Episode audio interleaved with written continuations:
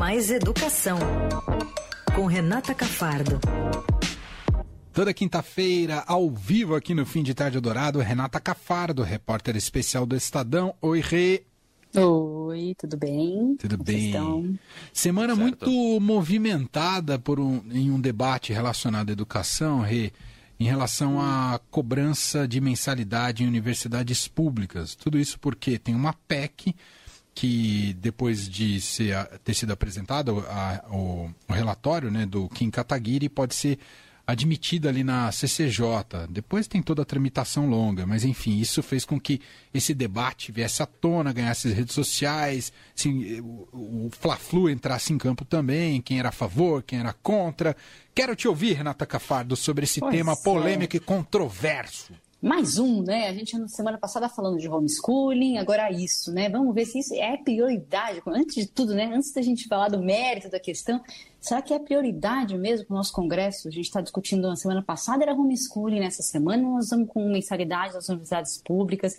Tem tanta coisa que é consenso, né? Que não é tão polêmico e que é muito mais necessário ser feito, né? Para melhorar a defasagem que a gente teve com essas crianças na pandemia, defasagem de ensino, que vai fazer a gente regredir muito, muito, muito em aprendizagem e não desenvolver o país, né? Porque regredir em aprendizagem nessas crianças é formar crianças que não estão prontas para o mercado, né? E aí não desenvolve o país. A gente tem que ver esse lado da educação, né? Mas a gente, o Congresso não está preocupado com isso, está preocupado em colocar pauta polêmica é, e que, na verdade, já tinha surgido em 2019, né? É, é uma- é um- a proposta é de 2019, e eu me lembro de ter discutido isso lá no começo do governo Bolsonaro, é, quando ela tentou se apresentar, e agora voltando, né? Curiosamente, no último ano, é, a base tentando passar todas as propostas é, relacionadas à educação e nada que é de fato prioridade para a educação do país.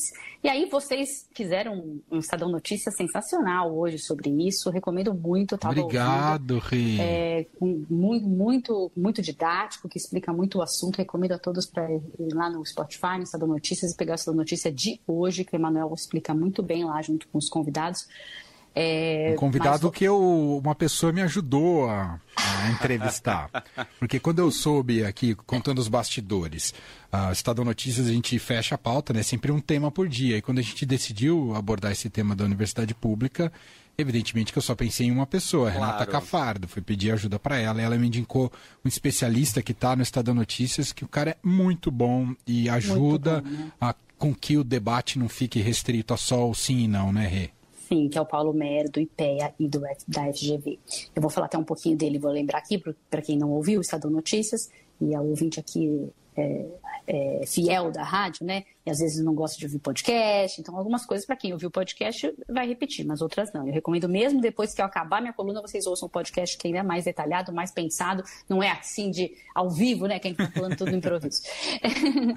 Mas assim, é, como você disse, né, é uma proposta que precisa ainda ser avaliada na é, CCJ, que vai dizer o quê? Né? Se essa proposta fere ou não a Constituição. Se disser que não fere, pode seguir adiante né, no Congresso. Aí pode ir para votação e talvez aconteça até semana que vem.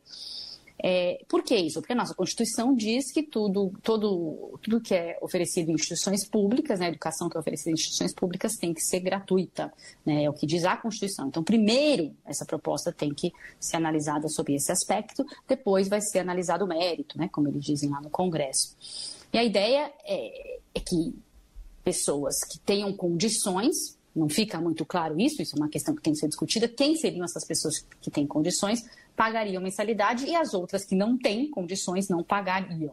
Para onde vai esse dinheiro? Se fala em captar essas, esses recursos para custeio, como água, luz, mas também o próprio eh, deputado federal, general Peternelli, do União Brasil de São Paulo, da bancada bolsonarista, chega a dizer que, que esse dinheiro pode ser discutido ainda, né? Você faz essa pergunta até no Estadão Notícias para ele, e ele ainda não diz com certeza que vai, como é que estaria ali nessa PEC, para onde vai esse dinheiro, se se manteria a, a autonomia das universidades para usar esse dinheiro como quisesse ou não. Então tem algumas questões, né? Primeiro, a gente precisa lembrar que o orçamento das universidades federais é, é altíssimo. É, por quê? Porque as universidades fazem pesquisa, é, porque tem muitos laboratórios, porque tem que comprar muitos equipamentos, porque o professor é, com doutorado, a hora desse profissional muito bem informado é cara, então a universidade é cara. Porque tem todo aquele debate, né? Por que, que se gasta tanto nesse país com universidade? E aí quem vai fazer é o rico, que também gastou com a, com a com a, com a, com a escola particular e aí vai para a universidade pública, mas a universidade ela é cara porque ela faz pesquisa e a pesquisa leva ao desenvolvimento da sociedade brasileira de uma maneira geral. Muita gente não sabe, tem uma pesquisa que foi feita pelo Instituto Sou Ciência ano passado que dizia que 40% das pessoas não sabiam o que faz uma universidade pública, não sabem o que faz uma universidade pública, 40%.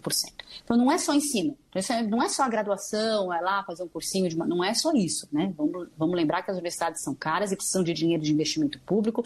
E lá nos Estados Unidos, por exemplo, onde pode sim pagar a universidade pública, é o governo americano um dos maiores investidores em pesquisa. Então, é, é, é, diferente. Você pode pagar, só que a pesquisa, quem continua investindo é o governo. Então, não pode se dizer, ah, vamos tirar esse governo aí da, da universidade, porque lá nos Estados Unidos o governo está.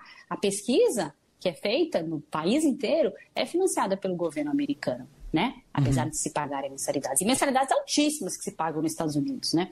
Uma vez eu discuti esse assunto em 2019 com então o reitor da USP, Vahan Agapian, Agopian, em 2019, quando começou essa discussão da PEC, e ele disse: a gente já fez estudos aqui que a gente não poderia cobrar quanto se cobra em Yale, por exemplo. Universidade com 15 mil dólares, nem os ricos do Brasil conseguiriam pagar aqui. Então a gente já fez estudos na USP num valor eh, ok, que alguns conseguiriam pagar, e isso não cobriria nem 8% do orçamento da USP. Nossa. Então, assim, não é tão fácil essa conta né? De ah, vamos, vamos cobrar. E aí, aí até algo que o, que o professor Paulo Meyer de, é, levantou até na, no Estadão, desculpe, no Estadão Notícias, é, é, o seguinte: quem seriam esses ricos, entre aspas? Quantos seriam esses ricos, entre aspas, que pagariam? Porque hoje, o que também muita gente não sabe, a imensa população que está na universidade nas universidades federais e também, que a gente fala muito aqui da USP, e também na USP, nas nossas estaduais, tem sim renda baixa ou meio de escola pública. A USP, este ano, pela primeira vez, mais de 50% dos seus é, calouros vieram de escolas públicas. As federais têm um estudo que mostra que 70% dos alunos têm até um salário mínimo e meio de renda per capita é, familiar. Né?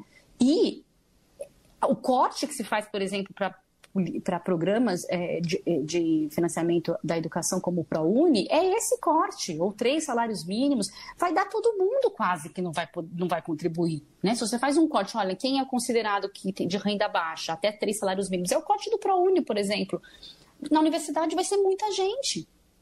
Então, vai sobrar para quanto? Daí, se sobrar para muitos poucos pagarem, você vai cobrar quanto desse, dessas pessoas para ser um dinheiro que vale a pena, né? Para ser uma, uma discussão dessa tão forte. Nossa. Quanto você vai cobrar? Você vai ter que cobrar muito para ser algo que.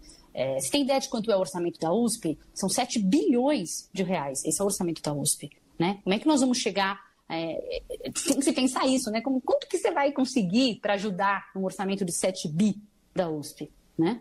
Quanto?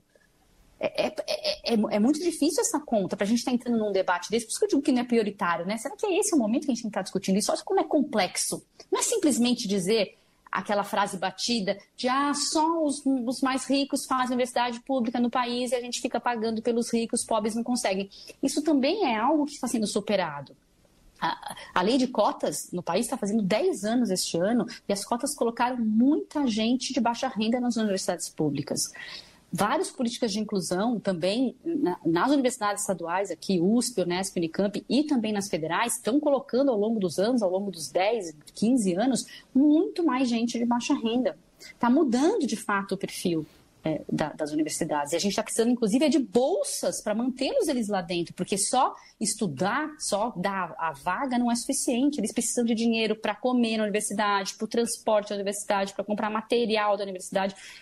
E as universidades, principalmente federais, estão diminuindo seu orçamento nos últimos quatro anos. Teve uma diminuição de 30% no orçamento de custeio das federais. Ela só tem dinheiro para pagar professor hoje.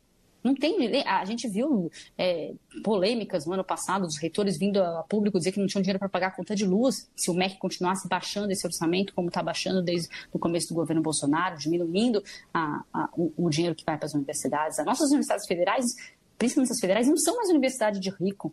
O rico sabe para onde ele está indo, gente? Ele está indo estudar fora. Exato. Se você cobrar uma mensalidade, é capaz de não vai nem estudar aqui, né? E já estão indo. A gente vê 20, os estudos têm mostrado que 20% desses colégios de elite, 20% dos alunos já estão fazendo universidade fora. E os colégios de elite aqui em São Paulo, por exemplo, preparam esses alunos para isso.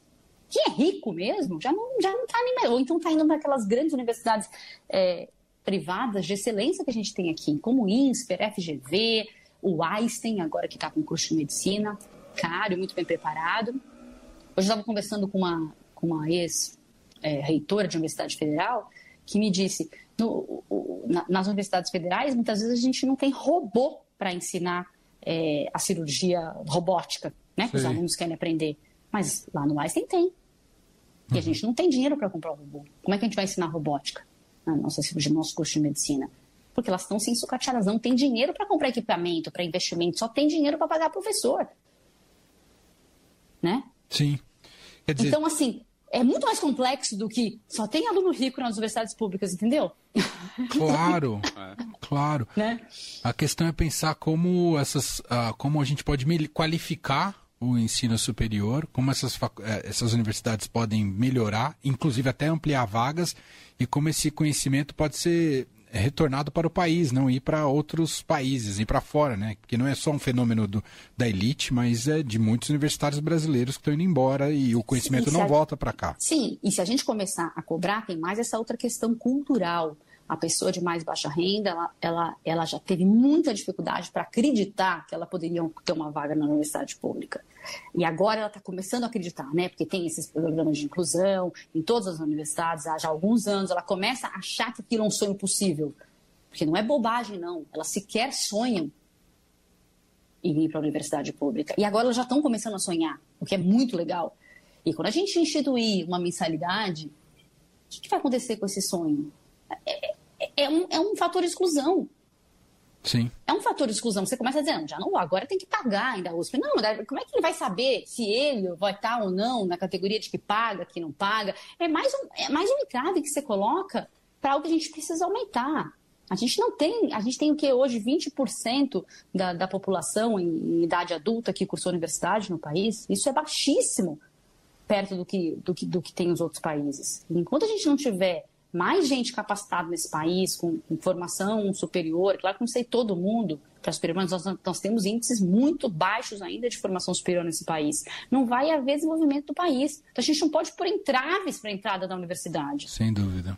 Mais entraves. E vai sobrar para ele o quê? Aquela universidade particular ruim, onde ele consegue um financiamento, sei lá eu, que ele vai se endividar e não sabe se vai conseguir pagar. É isso. E aí o vem essas ideias, né, né, né, Manuel, que você conversou com o Paulo Mer hoje, que são, sim, é, que, que podem ser uma solução, é, eu acredito também, de você cobrar depois de formado de quem conseguiu chegar a uma alta renda. É então, isso. ele pode ser pobre hoje, mas ele vai ser rico depois, se ele tiver uma boa formação, e aí ele pode devolver.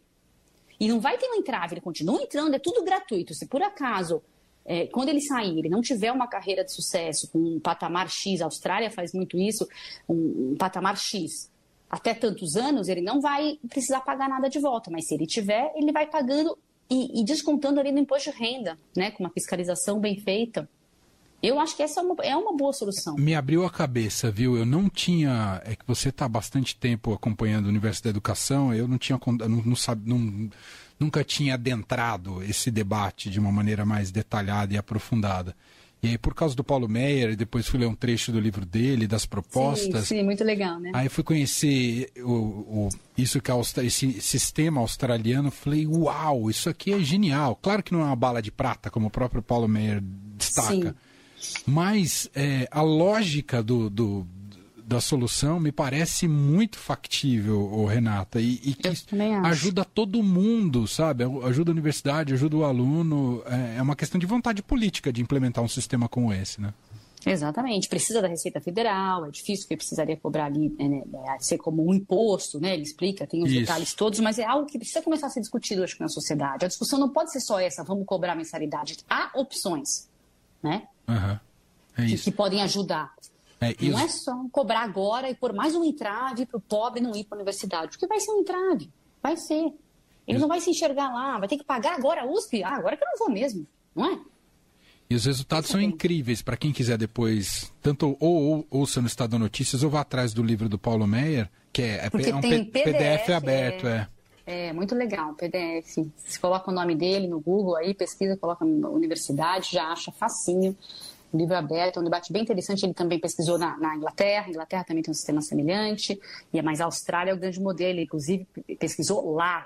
A, a pessoa que fez o modelo lá na época é, que era um partido, era, ele me contou isso, era partido de esquerda na época, que estava na, na, presidência, e presidência não, né? Acho que é primeiro-ministro lá. É, não sei, na Austrália. É, primeiro-ministro. Mas era o Partido é Trabalhista, isso Era mesmo. o Partido Trabalhista. É o PT, que... o PT de lá, que colocou esse... Teve brigaiada também, não foi fácil, foi polêmico, ele disse, foi muito difícil. Ele disse que teve que. Ele conta que o ministro, né, teve que ficar trancado em banheiro de faculdade, porque queriam bater nele. E, mas hoje é muito, é, já é, é, muito aceito. Eu tenho primos que moram na Austrália, uma parte da minha família, da minha mãe, mora tudo lá. E eles me contam, assim, com orgulho. Não, aqui, assim, quem, quem pode, devolve depois o dinheiro para a universidade, paga depois. Eles falam com orgulho. Olha que sistema justo, né? Quem pode Super. devolve. E isso vai entrando com uma, uma, cultura da sociedade. É muito é importante isso, né? Essa, vir essa cultura para a nossa sociedade. Seria muito importante até desse ponto, do ponto de vista cultural, né? De você entender essa devolução que você faz ao público, ao, ao, ao que te deram, né? Ao que o Estado deu né? na sua formação. É isso. Muito bom ouvir ele e te agradeço mais uma vez, Renata, por isso. Para a gente sair do Fla-Flu, não só, nem só porque os dois argumentos que ficaram em voga nas redes sociais é, de um lado, é, é essa questão de, ah, vamos corrigir a distorção só rico, a gente banca a universidade para os ricos. Esse é um, um, lado da argumentação. O outro lado é, vamos privatizar as universidades. Talvez a coisa não seja tanto, tão assim, tanto ao céu, tanto ao... Sim, né? exatamente. E, e, é preciso adentrar com mais responsabilidade, se aprofundar pelo tema, que é um tema relevante e a gente precisa avançar. Eu saí com essa sensação, Rê. Eu também, eu também. Eu acho que é, que é possível, mas talvez Vamos deixar para o ano que vem, né, esse debate? Tem tanta coisa que a gente precisava ah, votar sim. agora no Congresso. Ah, meu Deus. É sim. Tanta coisa. Tem plano lá de conectividade esperando para ser votado, tem Sistema Nacional de Educação, tem um monte de coisa é, que vai ajudar muito mais nossas crianças brasileiras. É, porque não dá para votar tudo mesmo, não dá. Claro. Só que agora, né, no fim do mandato aí, vamos, os, os deputados estão interessados em passar o que é importante para o governo, né? Muito bem. Renata Cafardo, repórter do Estadão, nossa colunista, está toda quinta-feira por aqui. Muito obrigado mais uma vez, Rê. Até semana que vem. Obrigada a vocês. Boa tarde para todos. Beijo. Fim de tarde, Eldorado.